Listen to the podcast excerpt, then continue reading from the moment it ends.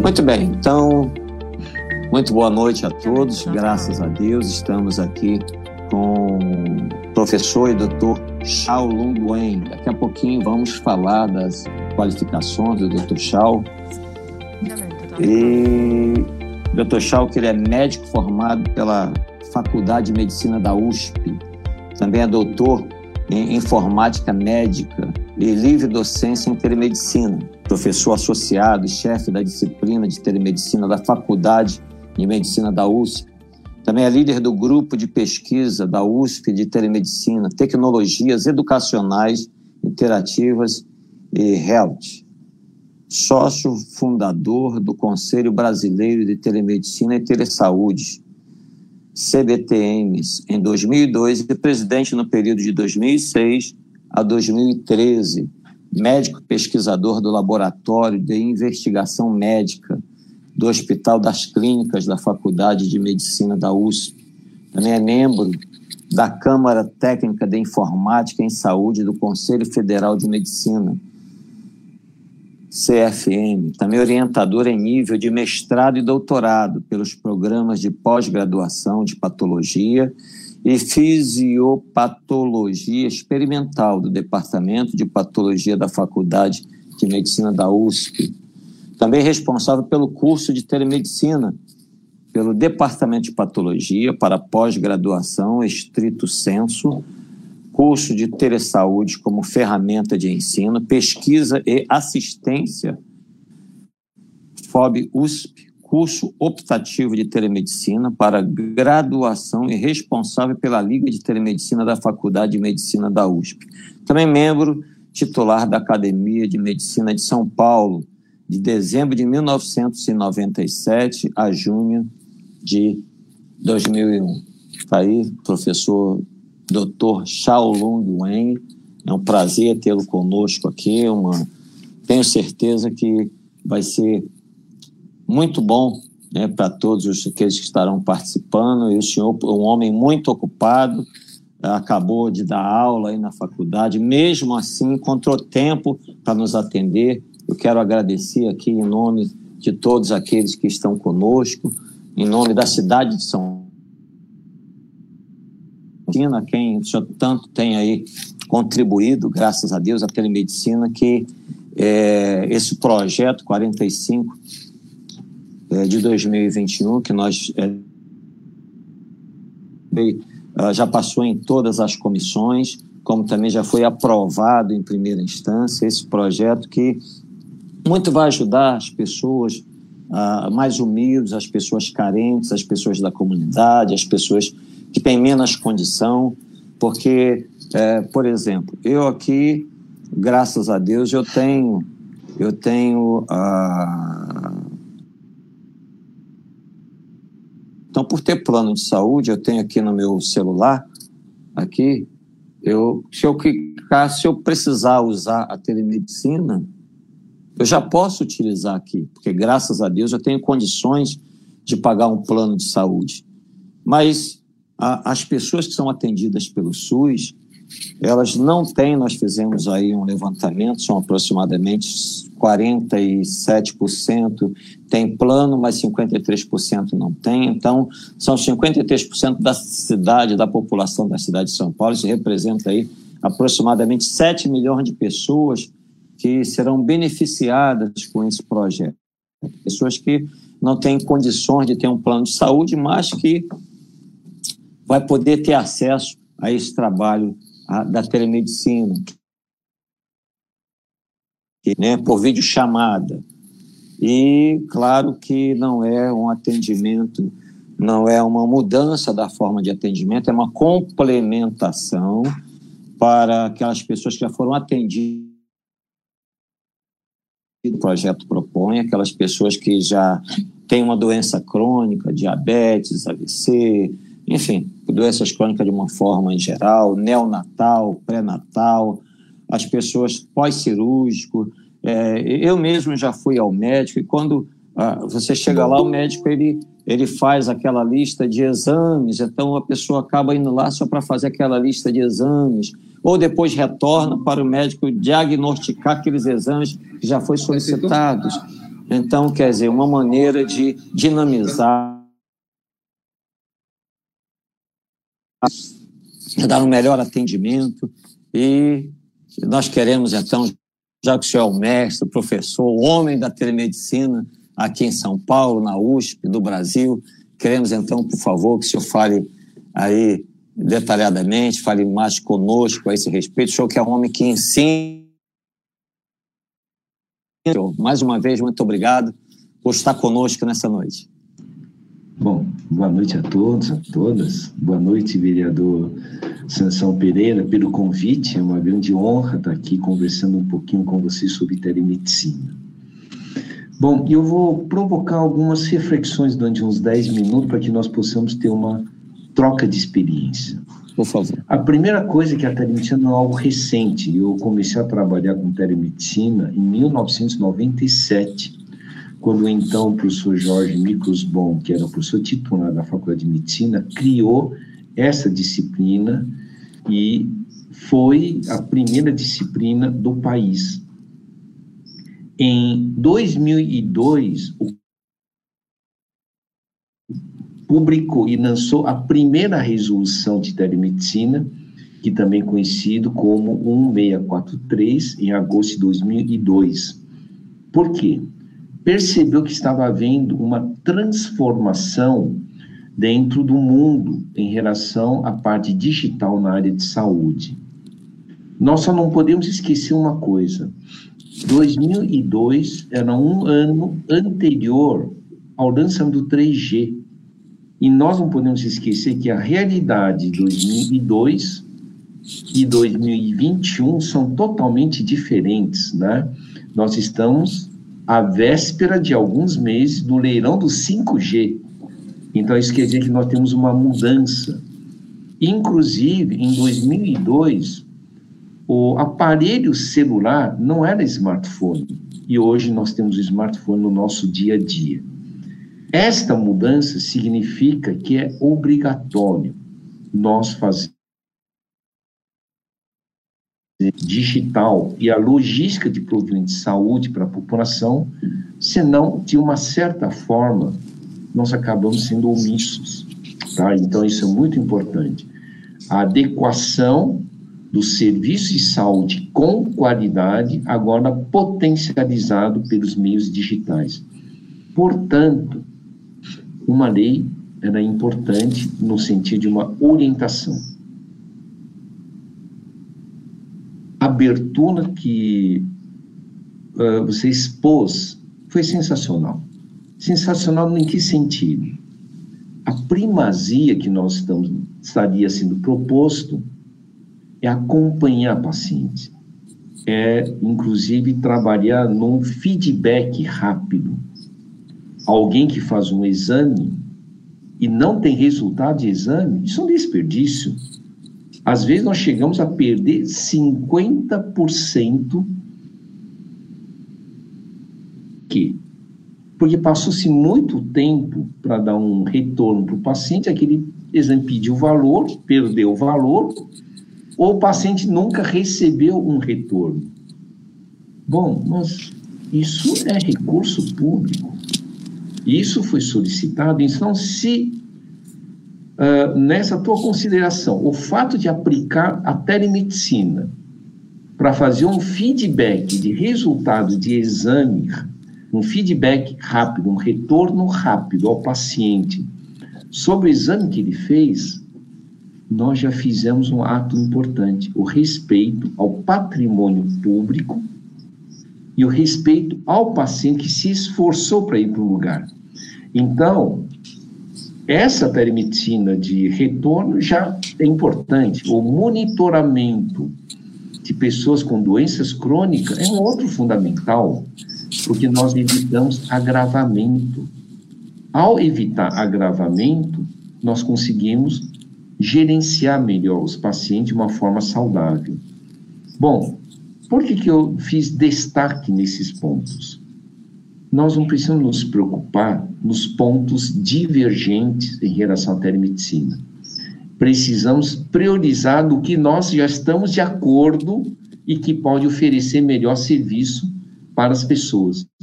isso já seria um trabalho incrível e uh, ele poderia potencializar as nossas estruturas de saúde.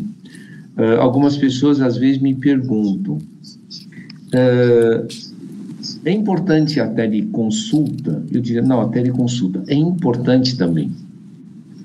Por quê? Nós temos que tomar um cuidado. Teleorientação, telemonitoramento, muitas vezes são ditos como teleconsulta, mas para o médico tem propósito diferente. Telemonitoramento para quem tem doença crônica, para idosos, ele é fundamental, talvez seja a coisa, uma das coisas mais importantes que é garantir a continuidade da saúde. Então, uh, tendo a aprovação dessas diretrizes de serviço, ele ajuda muito. E, por último, sem entrar muito em detalhe, eu achei que um destaque também foi muito importante dentro de um projeto de. Isso é qualquer? A inclusão da preocupação em orientar pacientes e familiares sobre telemedicina. Novamente, a telemedicina é um método médico, um novo método médico que cuida que não seja presencialmente mas ter uma lei, uma proposta que se preocupe no lado do paciente, para que ele e como esse método pode levar a saúde para ele, eu diria, é um ato humano, é uma humanização, inclusive para entender e aproveitar da melhor forma possível um novo formato de provimento de saúde. Tá? Então, dentro desse conjunto, só gostaria de dizer que teleorientação, teleinterconsulta são atividades fundamentais, uh, reunidos juntamente com o diagnóstico, e a chamada uh, uh, promoção de saúde. Tá? Essas estruturas, eles tendem a melhorar de uma forma rápida toda a logística e a capacidade funcional. Então, eu diria que a telemedicina, dentro do sistema de saúde, ele tem potencial de melhorar em 25% a 30%, no mínimo, no desempenho do mesmo sistema de saúde, sem que você tenha que criar novas unidades. Então, esta melhoria já seria um rápido uh, benefício para a população. Graças a Deus. E até mesmo porque, doutor, já existe também. É, eu tive verificando alguns, o senhor pode falar muito bem melhor a esse respeito, em Santa Catarina, Curitiba, Rio Grande do Sul. Santa Catarina está bem avançado, já está em 90% mais ou menos, né? Que já alcançou aí a questão da telemedicina. Tem também a, a telesaúde, né, que está alcançando, que é, já tem já sistemas é, que une o governo federal, ao estadual e também ao municipal. Então já existem já os prontuários virtuais, né? E é, parece que o governo federal está liberando uma verba de 27 mil reais por equipe então, tem equipe de saúde ah, vão os, o, o, que atende a família, né? aquele trabalho que vai em casa, né? atende a família, e também tem ah, o que vai direto no posto. São seria 27 mil e poucos reais por equipe. Então, quer dizer, uma UBS ela teria direito a duas vezes esse valor, vamos dizer aí, quase 55 mil reais para a implantação desse sistema. Então, boa parte desse sistema, inclusive o governo federal, pelo que eu tenho conhecimento, em 2018 lançou uma lei que é, o município teria até quatro anos para fazer os prontuários virtuais e caso para informatizar, caso tendo então ah, eles iam perder a forma de recursos que o governo federal envia para os estados e municípios. Também eu estive vendo é, o, o prefeito Bruno Covas, quando ele estava fazendo na, na sua campanha, ele inclusive também disse que já estavam sendo montados prontuários virtuais nas UBSs, né? Então, quer dizer, já está uma boa parte, já está já, já tá bem caminho andado para. Como o senhor falou, 30% ah, com o que já se tem, ah, ah, já existe já uma parte de infraestrutura já aí montada, inclusive o e-saúde, que é um aplicativo, né, que está sendo muito usado agora na época da pandemia, mas também dá acesso a outras questões, também já pode ser reaproveitado para isso. Né? Então, está desenvolvendo bastante. Eu tive também avaliando é, que 77 a 78% das pessoas já têm smartphones, já têm é, computadores, é, enfim, já tem uma maneira de se conectar, assim como também tem aqueles atendentes da família que também pode ir diretamente na residência. Eu me lembro que ah, às vezes quantas são as pessoas que têm um problema e chamam o vizinho ah, na madrugada por da mesma forma em relação à questão do smartphone, de um equipamento, tem também as associações, né, as associações, as organizações sociais que podem ajudar. Realmente, queria que o senhor falasse mais aí a esse, a esse respeito. Eu não sei, são mais ou menos, a gente vai se informando, mas o senhor, que é o especialista aí da área, né, podia falar com mais propriedade para a gente a esse respeito. Bom, eu, eu fui um dos responsáveis pela criação do atual programa Telesaúde Brasil Redes. Hum. Na verdade, começamos a escrever foi em 2006 e em 2007 começamos a implantar e eu coordenei o núcleo do estado de São Paulo de 2007 até 2013 de Brasil Redes, cuja finalidade é atuação em atenção básica. Acho que um trabalho excelente. O nosso principal ponto é saber organizar a cadeia de provimento de saúde. Então, só para retomada, telemetria em telesaúde não é um assunto de tecnologia, é um assunto de organizar a cadeia de atendimento acelerado pela tecnologia. Aí eu começaria dizendo: prontuário eletrônico é importante para que possa se compartilhar as informações do, do paciente de uma unidade hospitalar ou uma unidade de saúde para o no perigo de ter que repetir ou triplicar o mesmo procedimento só porque não tinha informação.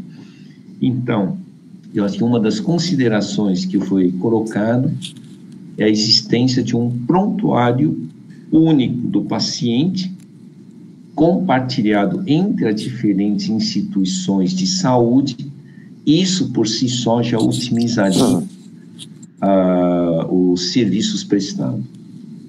O segundo que eu gostaria de dizer, que às vezes, uh, imagine-se que a telemedicina obrigatoriamente é, o paciente ou familiar com o smartphone na casa dele. Não, a telemedicina é muito mais do que isso.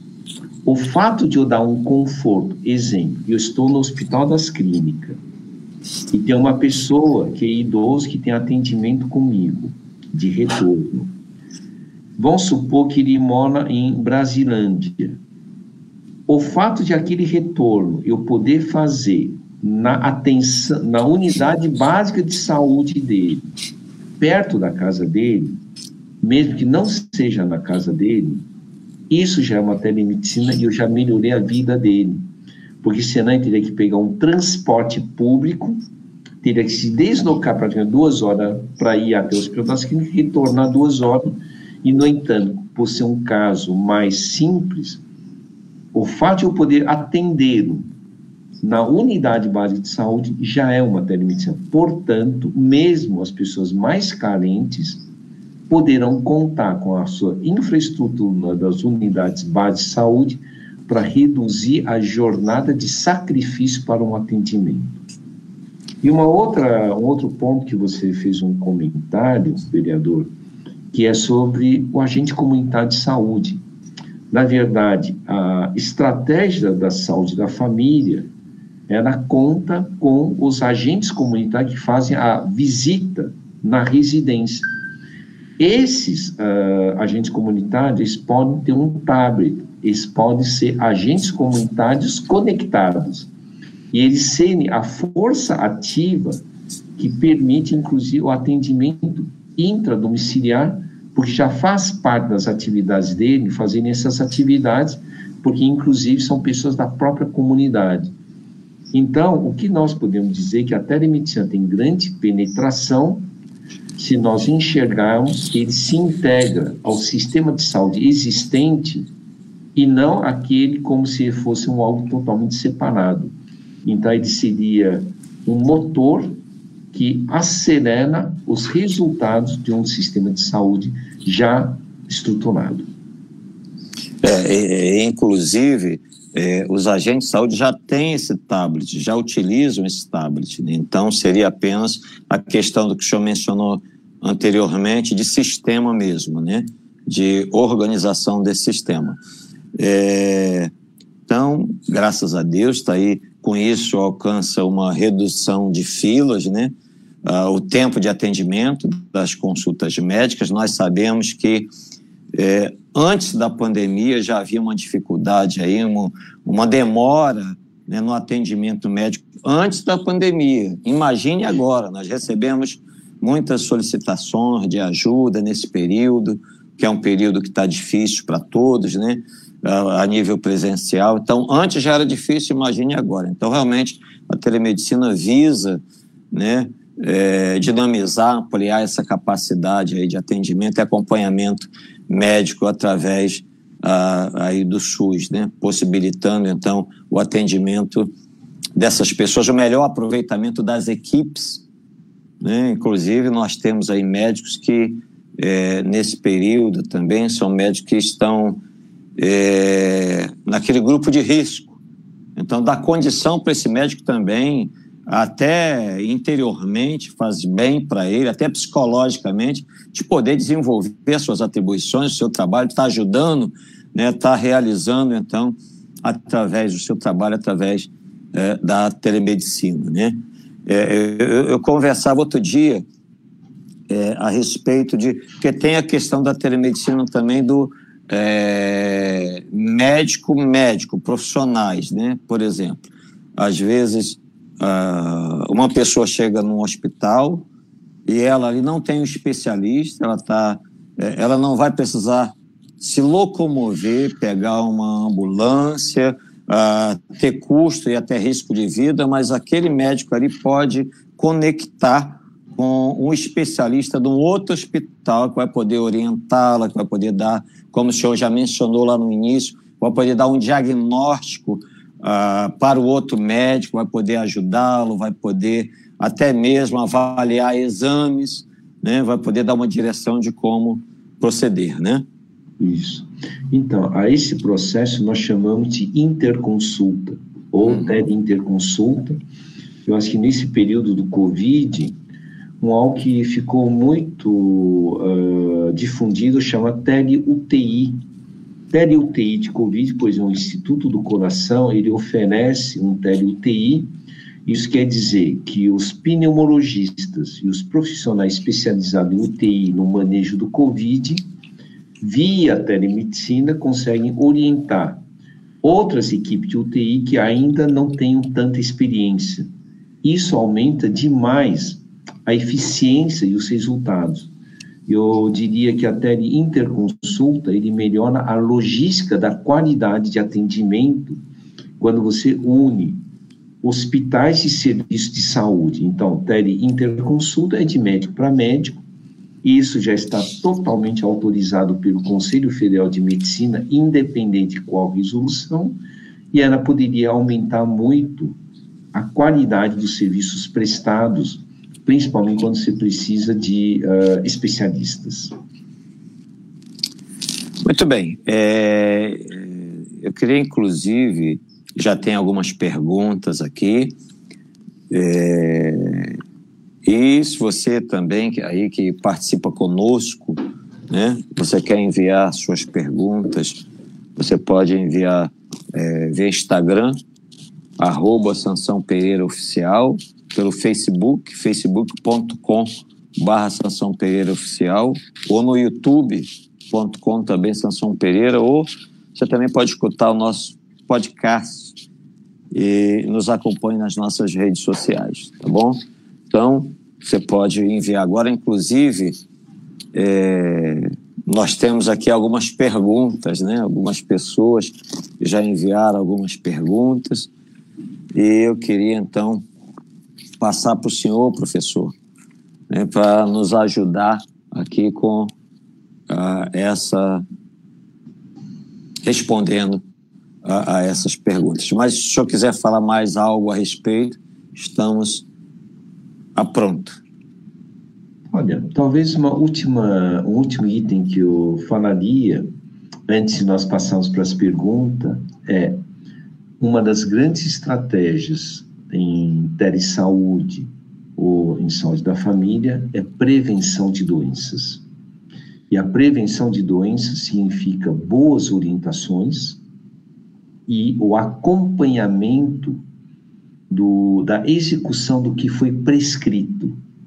Assim como eu falei agora há pouco, que quase 50% dos exames laboratoriais são perdidos porque ou o paciente não foi retirar o resultado, ou porque ele não teve um retorno de algum médico em relação àqueles exames, 50% dos insucessos terapêuticos, insucessos de tratamento, mesmo tendo uma prescrição correta, é porque o paciente ou familiar não entendeu como se utilizava corretamente o medicamento recomendado.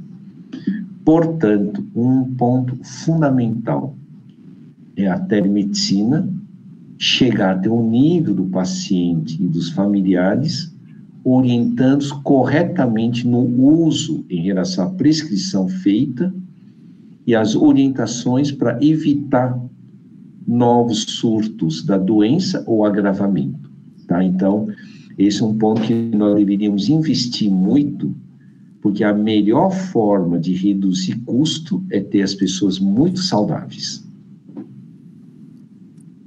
Realmente, professor, doutor, é isso mesmo. Doutor Chau, a Sara Nogueira, de Vila Matilde, é, pelo Instagram, pergunta o seguinte: Olá, a telemedicina traz redução de custos? Bom, eu vou responder essa pergunta de uma forma diferente. A telemedicina não é para reduzir custo. A pessoa pergunta, mas e aí? Ele reduz desperdício, aumenta a eficiência e aumenta o acesso. Só que a junção desses três, como efeito final, ele reduz o custo unitário por pessoa, mas por outro lado, e aumentei a cobertura e aumentei a qualidade. Então, respondendo para você, a primazia da telemedicina é reduzir desperdício. E a segunda primazia da telemedicina é aumentar a rapidez com que vai ser resolvido o seu problema com qualidade. E, por fim, por meio de tecnologia, ele te dá mais oportunidade de se conectar ao profissional de saúde. A redução de custo é meramente o resultado desses três efeitos que nós desenvolvemos via telemedicina. Muito obrigado, doutor. Bom, João Silva, do Capão Redondo, aqui pelo Facebook, pergunta: quais as vantagens do atendimento à distância para o paciente e para o profissional da saúde? Bom, vamos dividir em duas partes. Nesse, nesse período da pandemia, a telemedicina ou o atendimento conectado é o melhor equipamento de proteção individual para ambos os lados. Seja para o paciente familiar, porque ele evita risco de contágio, já inclusive pelo uso de transporte e outros, como inclusive o médico também pode estar com Covid e, e transmitir e vice-versa. Então, a primeira coisa é uma proteção para evitar contágio de doença quando não há necessidade Esse é um, esse é um primeiro ponto. A, a telemedicina, ela permite agilidade, porque algumas pessoas perguntam, telemedicina desumaniza? A minha resposta, telemedicina não desumaniza. Quem desumaniza são as pessoas pouco humanas, mas a telemedicina não desumaniza. Então, se você é humano, tudo você vai humanizar. E uma das piores formas de desumanizar é não oferecer serviço algum. Alguém já pensou nisso? Então, o fato de você inserir a telemedicina, dando mais acesso, você já está na primeira base da humanização. Eu te vejo e eu estou interessado em cuidar de você. Tá? Então, esse é um grande benefício, que é o acesso e a possibilidade profissional, portanto, uma boa telemedicina, ela humaniza os cuidados para a população. Doutor, José Aparecido, é, pelo, através do Face, pergunta: Doutor Chau, boa noite. Na sua visão, um projeto como este poderia ajudar o lado mais carente da população? Olha, quando bem planejado, eu diria que nós vamos novamente avançar, estar mais próximo à população. Uh, como eu digo, a telemedicina ela tem um grande potencial da otimização dos recursos e com o mesmo recurso aumentar em 20 ou 30% a cobertura. Então, eu acho que o, o primordial é o seguinte: se a tecnologia só aumentar custo, então nem a utiliza a eficiência em 20% ele não vale a pena. Então, a resposta é uma telemedicina feito com competência vai atingir a população carente. Inclusive, deixe-me só colocar um ponto. Ensinar a população a como se autocuidar. A telemedicina tem esse potencial. Então, eu diria que a população mais humilde merece a oportunidade que nós possamos ensiná-los a se autocuidarem e evitar que fiquem doentes. E se ficarem doentes, ter uma primeira conexão para alguém já saber fazer ah, o encaminhamento o mais ágil possível para um serviço correto. Obrigado, doutor. É, a Sônia Regina diz assim: boa noite a todos, ótima iniciativa, o Brasil precisa. Avante. Ok. Valquíria Torres de Magalhães diz assim: parabéns pela iniciativa, é muito gratificante saber que todas as pessoas terão acesso à telemedicina. Bom, tem uma pergunta aqui para mim que diz assim: Ana Cláudia. Senhor Sansão Pereira, boa noite. Aqui na Zona Leste vai ter telemedicina? Obrigada. Claro, Cláudia. Só estamos agora vai para vai, já passou em todas as comissões, foi aprovado em primeira votação, vamos para a segunda votação. Estamos torcendo que sim, porque, como estamos ouvindo aí o doutor Chau, e vai ser muito bom. Como disse, a rede privada já tem, as pessoas que têm plano de saúde já têm, então vai ser excelente a, a, o SUS, né? a, a rede pública poder, então, oferecer esse serviço. Vamos lutar para concretizar, para que passe também agora em segunda votação. Creio que já deu certo. Bom, é, João, João Rochielo diz assim: esta interligação seria a nível nacional? Bom, o, o, o João, nós estamos falando da cidade de São Paulo, sou vereador da cidade de São Paulo. Então, esse projeto ele é municipal, mas como o doutor Chau acabou de mencionar, já existe a Telesaúde, a, a Televida, já está em diversos estados, em diversas cidades, já está em andamento. Né? Então, a princípio, esse projeto é para atender a cidade de São Paulo, os moradores do município de São Paulo. Bom, a Marcela diz assim: de que maneira a telemedicina interfere na prevenção, doutor Chau? Bom, a telemedicina pode interferir na prevenção no momento em que eu começo a ensinar sobre saúde. Eu tenho, inclusive, um projeto que eu já venho desenvolvendo desde 2007. Uh, teve no município de São Paulo, agora também está em Santos, que é o chamado Projeto Jovem Doutor.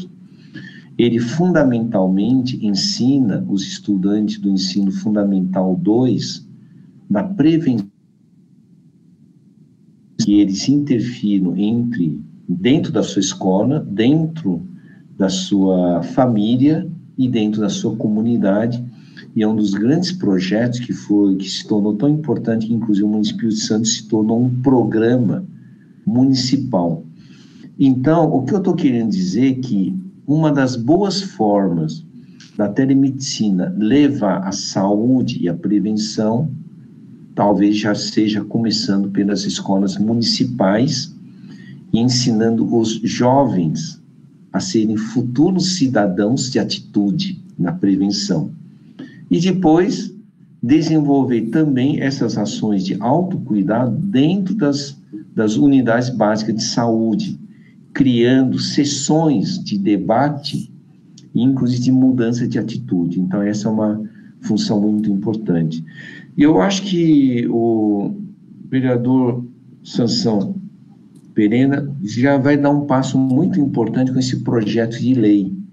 O projeto de lei já ajuda a começarmos a poder desenvolver esse processo, porque caso contrário você não tem um, um, uma questão regulatória.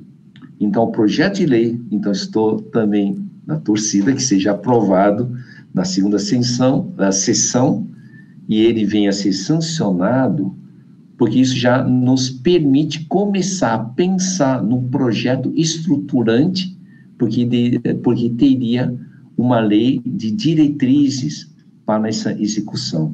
Portanto, eu acho importante, então, prevenção, autocuidado, acho fundamental e nós temos que difundir muito essa ideia.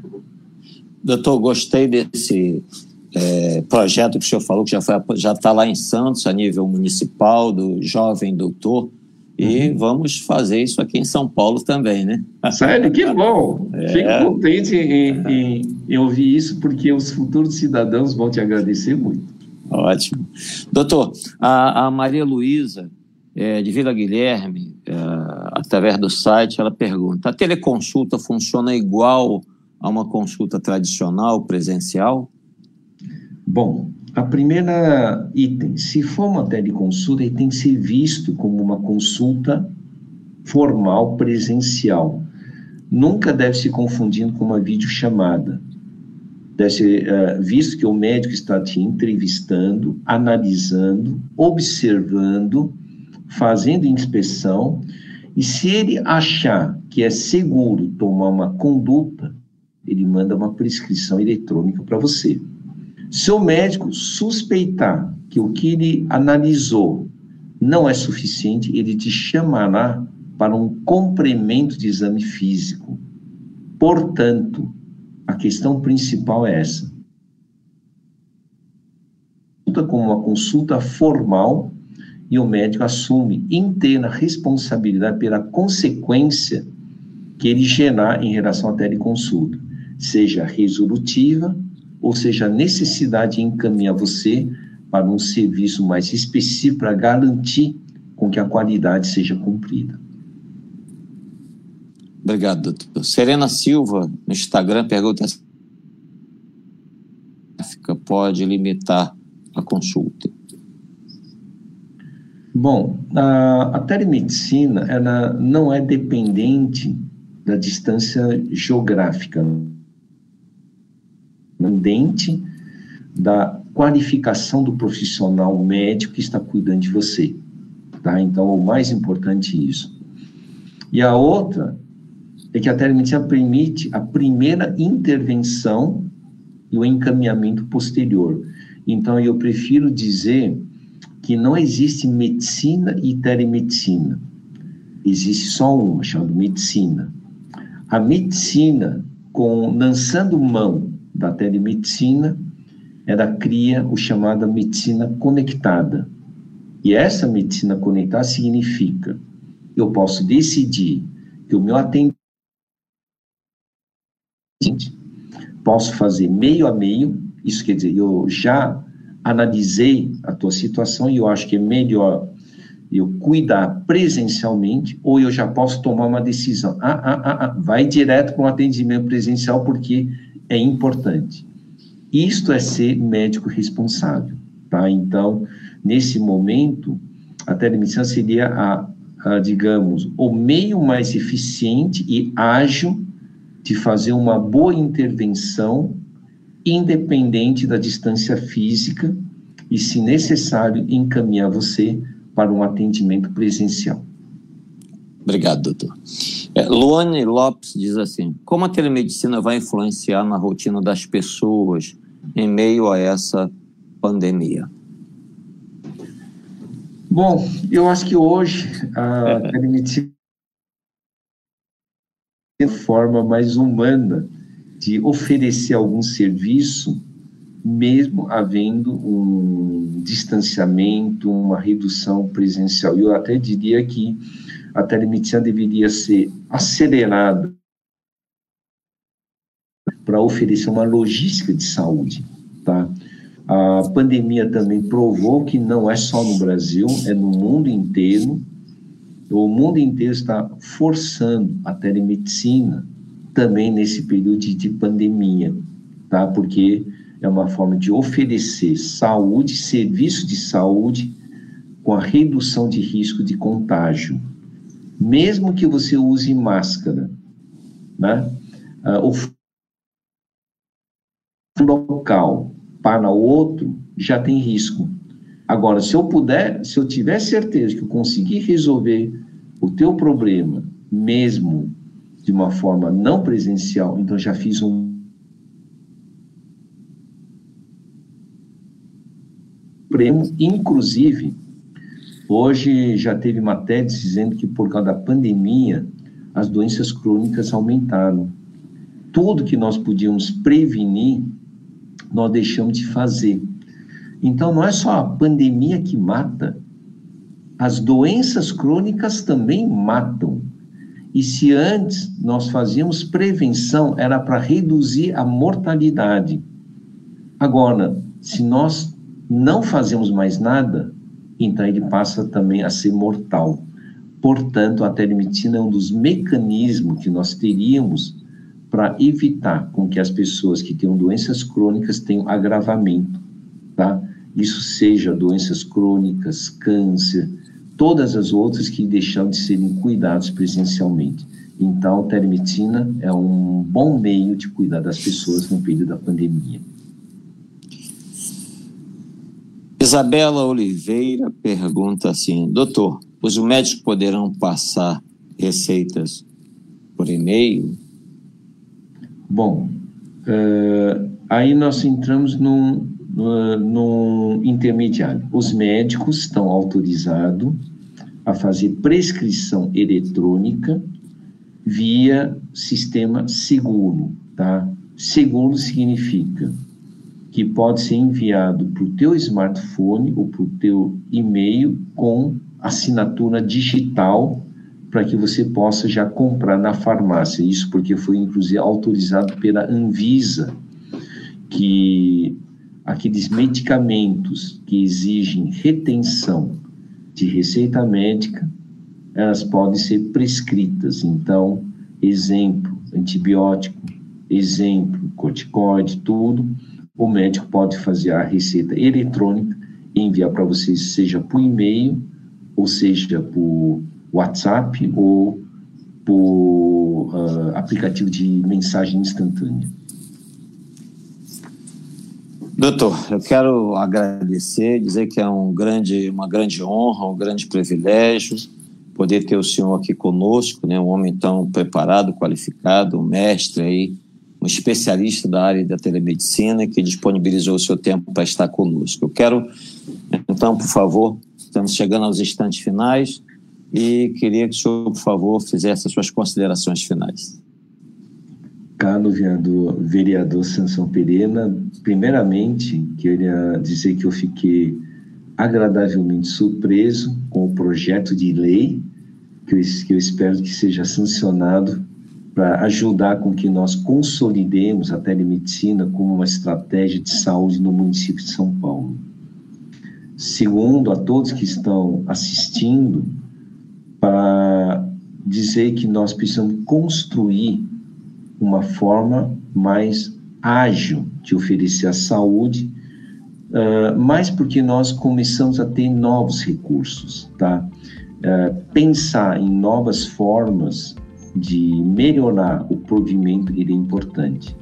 E por último, que eu gostei muito da, de ouvir é sobre o ensino de autocuidado. Esse é um algo muito bom e uma das boas formas de desafogar as estruturas de saúde ensinar as pessoas a se cuidarem e a manter a sua saúde e talvez até juntemos a saúde com a educação para formar cidadãos que sabem se autocuidar. Então, obrigado pelo convite, foi uma grande honra e eu espero que eu, consiga, que eu tenha conseguido esclarecer algumas dúvidas. Obrigado, vereador. Doutor, ajudou muito, esclareceu bastante, senhor nem imagina. Mais uma vez eu quero agradecer a sua presença.